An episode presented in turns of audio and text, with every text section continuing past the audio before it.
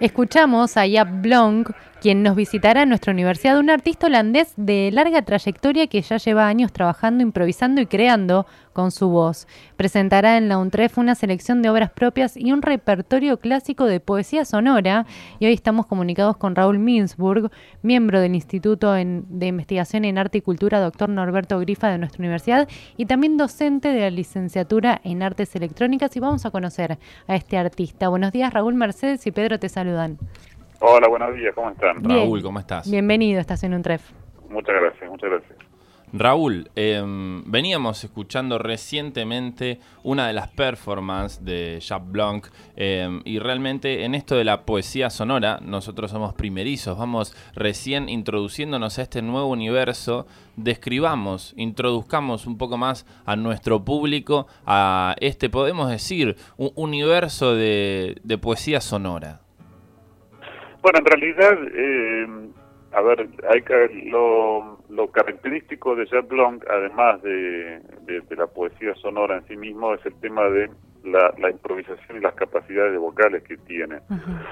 Pero primeramente, la poesía sonora no es algo tan nuevo. O sea, hay quienes, por ejemplo, dicen que es, se remonta hasta desde que la poesía existe como poesía en sí mismo, digamos, ¿no? O sea, que más allá de lo que quiera transmitirnos como mensaje o como o como o como texto, digamos, eh, se busca la sonoridad en sí misma de las palabras o del lenguaje, o inclusive, como más recientemente durante el siglo XX, de, de onomatopeyas o cualquier otra posibilidad de generar sonido que tenga la voz. Porque la voz no tiene solamente la capacidad de hacer sonido como palabras, sino también eh, infinitas capacidades. Y esa es una de las cosas que eh, comenzó a, trabajar y a explorar la poesía sonora, eh, lo, como se conoce como tal, este, concretamente más, digamos que a, principios del siglo XX, con, con el futurismo italiano y con el, con el dadaísmo. Sí. Em, esto, la verdad, resulta muy provocador porque pone en tensión al lenguaje mismo, porque vemos cómo más allá de las palabras o incluso prescindiendo de las palabras, se pueden crear contextos de tensión u otros em, a partir de, como decías vos, sonidos. Exactamente, sí, porque no se trata justamente de está muy bien lo que decís eso de, generar tensión y, de, y demás, porque no se trata solamente de sonidos eh, aislados y sonidos sin contexto, sino que se genera como prácticamente una, creación sonora justamente, ¿no? Entonces esa creación sonora tiene eh, momentos de tensión, momentos de reposo, por así decirlo, momentos de, de, búsquedas, en fin, todo tipo de, situaciones características de la situación eh, musical. En este caso, basado, digamos, en el caso de Jack con dos como líneas que él trabaja. Por un lado la composición propiamente dicho y por otro lado la improvisación que es la creación ¿no? en, el momento de la performance. Y además de improvisación, en las performances que él realiza también involucra el humor. ¿Cómo entra el humor en estas poesías sonoras y en, este, en, en esta expresión sonora? Bueno, básicamente eh, es muy difícil eh, hablar, digamos, sin, sin verlo, ¿no? Porque es muy, muy impresionante si uno ve los videos en, su página y demás, pero básicamente al al tener una gran capacidad vocal, digamos, que la, la, que tiene Jean Blanc, eh, también esa capacidad vocal está, está expresada de, de diferentes formas, una de las cuales es el humor y la gestualidad que él tiene en escena. Claro. O sea que que, todo lo que hace con la voz, que pueden ser desde gritos hasta risas, ¿no? Eh, también forma parte de una puesta en escena que en, algunos casos busca el humor también, ¿no? O sea, a, través de la, voz, eh, o sea, está íntimamente ligada a la cara, ¿no? Entonces, eh, de alguna manera todo ese conjunto nos hace situaciones más humorísticas o más trágicas, ¿no? Y hay algo que también eh, nos puede poner un poco los pelos de punta, que es la utilización de estas cuerdas vocales de la voz como un instrumento. Y vemos que em, al ser un instrumento interno, ¿no es cierto? Tiene como posibilidades que quizás nosotros con una guitarra no podríamos lograr. Hablamos de esto, de las risas o de los gritos, de cuestiones que em, solo pueden hacerse a través del instrumento de la voz. Sí, sí, sí, sí, claro, claro. Lo que pasa es que, sí, uno está acostumbrado al canto, digamos, por ahí, eh, más en un sentido, digamos, de, una entonación de notas y, de, melodías, pero ya desde hace mucho tiempo se está como buscando, bueno, otras posibilidades de hacer música con la voz, ¿no? Eh, entonces eso incluye no solamente esto que mencionábamos, sino también susurros, gemidos, o digamos, hay un rango, digamos, de posibilidades que tiene la voz pero que además, como vos decías también, al ser eh, algo muy muy físico, digamos, que no pasa por, que no está mediado por un, un instrumento, o sea, el instrumento en este caso sería prácticamente el propio cuerpo del performer. Entonces es como que hay una, una emoción que, que llega directamente por eso que estamos viendo ahí en escena, que es una especie de, de conjunción, si queremos, entre una puesta en escena similar al teatro, una, una presentación vocal ¿no? en cuanto a canto, una, una, una un placer en, el, en la escucha del texto, más poético, ¿no? y por otro lado lo sonoro, o sea que es algo que abarca una multiplicidad de disciplinas de alguna manera. Estamos comunicados con Raúl Minsburg, miembro del Instituto de Investigación en Arte y Cultura Doctor Norberto Grifa y docente de la licenciatura en Artes Electrónicas y conociendo un poco más sobre Jaap Blonk, este artista holandés que trabaja con la voz y con la poesía sonora. Él va, nos va a visitar, Raúl, en la universidad para brindar, además de un concierto, también unas charlas. ¿Cómo va a ser esta actividad?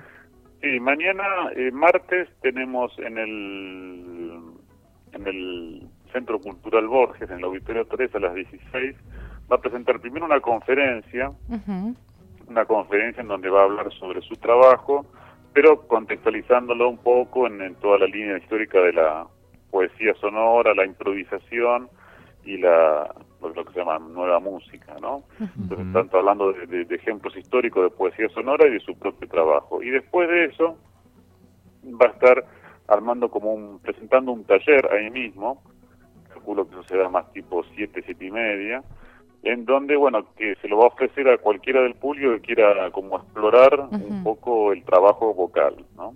Claro. Eh, dice que no, no el, la única el único prerequisito que él pone es como cierta ciertas ganas de improvisar y de explorar las, potencialidades de la voz. Claro. Eso em, sería mañana martes a las 6 en el Centro Cultural Borges y el miércoles a las a las 20. Exactamente, en Caseros, en el, en el Zoom de Caseros 2 del quinto piso tenemos ya su presentación. Ahora vamos a estar repasando bien los lugares y los horarios. Eh, y para cerrar, Raúl, eh, me gustaría volver a algo que mencionaste en el principio, que es acerca de esta poesía sonora que si bien puede parecernos nueva, tiene una tradición y esto suele suceder, que las cosas nos parecen nuevas, pero si hacemos el esfuerzo de historizar un poquito, encontramos una tradición. ¿Cómo, es esta tradición de la poesía sonora? ¿Cómo es? ¿Me preguntaste? Claro, sí. Sí, bueno, hay, eh, ya te digo, comenzó, uno puede pensar que como tal, como se lo conoce en, la actualidad empezó, digamos, eh, más que nada en, las vanguardias, en la utilización de las vanguardias en la década del 20, del, siglo XX justamente, ¿no? Eh, basada fundamentalmente en lo que empezaron a pensar los futuristas italianos, que ellos hablaban desde eh, palabras en libertad, ¿no? Este, Y una cosa así, digamos, que tomado también desde ciertos otros conceptos vinculados a la pintura y demás. Y a partir de ahí, eh, también vinculado con el con el trabajo que hicieron los dadaístas, ¿no? Que ya sabemos que, estaban este, concentrados en el centro de Europa. Entonces, eso es como que la, la primera línea, digamos, el primer impulso que tuvo eh, la poesía sonora en el siglo XX ya como, como mm. línea en, sí mismo, digamos. Antes uno puede rastrear, y la poesía por ahí no, no es mi, mi especialidad, digamos, ¿no?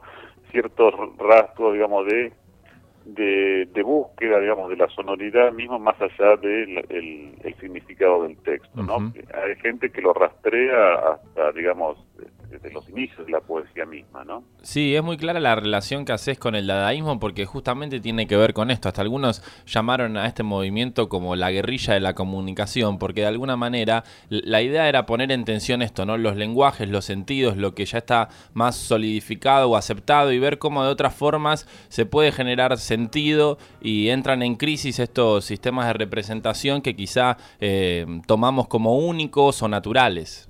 Exactamente, exactamente, sí, sí. Eh, y lo que pasa es que no siempre la poesía sonora eh, se asocia a una, una especie de gran capacidad vocal o virtuosismo vocal o improvisación como es el caso de Jablon. Entonces, por ahí me interesaba esto mostrar que no solamente Jablon está vinculado a la poesía sonora, sino también a otras potencialidades, como es el tema de, bueno, su capacidad vocal, la improvisación, o sea, cómo él de alguna manera une la poesía sonora con una situación musical muy actual, ¿no? Que tiene que ver con la improvisación y con, con la búsqueda fundamentalmente. Buenísimo, Raúl, muchas gracias y estaremos muy atentos entonces a la visita de Jacques Blanc. Bueno, muchísimas gracias a ustedes por llamar. Por favor, un gusto, hasta pronto. Hasta prontito. Hablábamos con Raúl Minsburg, miembro del Instituto de Investigación en Arte y Cultura, doctor Norberto, Norberto Grifa, y docente de la licenciatura en Artes Electrónicas, y conocíamos a Jaap Blonk, un artista holandés que ya lleva muchos años trabajando e improvisando y también creando con su voz y nos visita en nuestra universidad el martes 31 de octubre a las 18 horas. Va a brindar la conferencia y taller en la sede Centro Cultural Borges en el auditorio número 3. Esto es Viamonte 525, Ciudad de Buenos Aires. Y el miércoles, primero de noviembre a las 20 horas, va a dar su performance, va a brindarse al público de nuestra universidad en el Zoom del quinto piso de la sede Caseros 2. Esto es Valentín Gómez 4752 en Caseros. Muy bien. Hemos podido entonces desentrañar un poco el, misterio de esta poesía sonora en esta eh, charla introductoria con Raúl Minsburg, pero les aconsejamos fuertemente a que vayan em, a las conferencias, al taller y a la performance que va a ser Jab Blanc para que lo vean en vivo, para que puedan tener esa experiencia en donde se genera comunicación sin la necesidad de mediar con palabras. Y esto nos eriza un poco la piel y está bueno preguntarse por qué. Y para todos los que no conocemos la poesía sonora, vamos a aprovechar entonces la visita de Yap Blanc a nuestra universidad.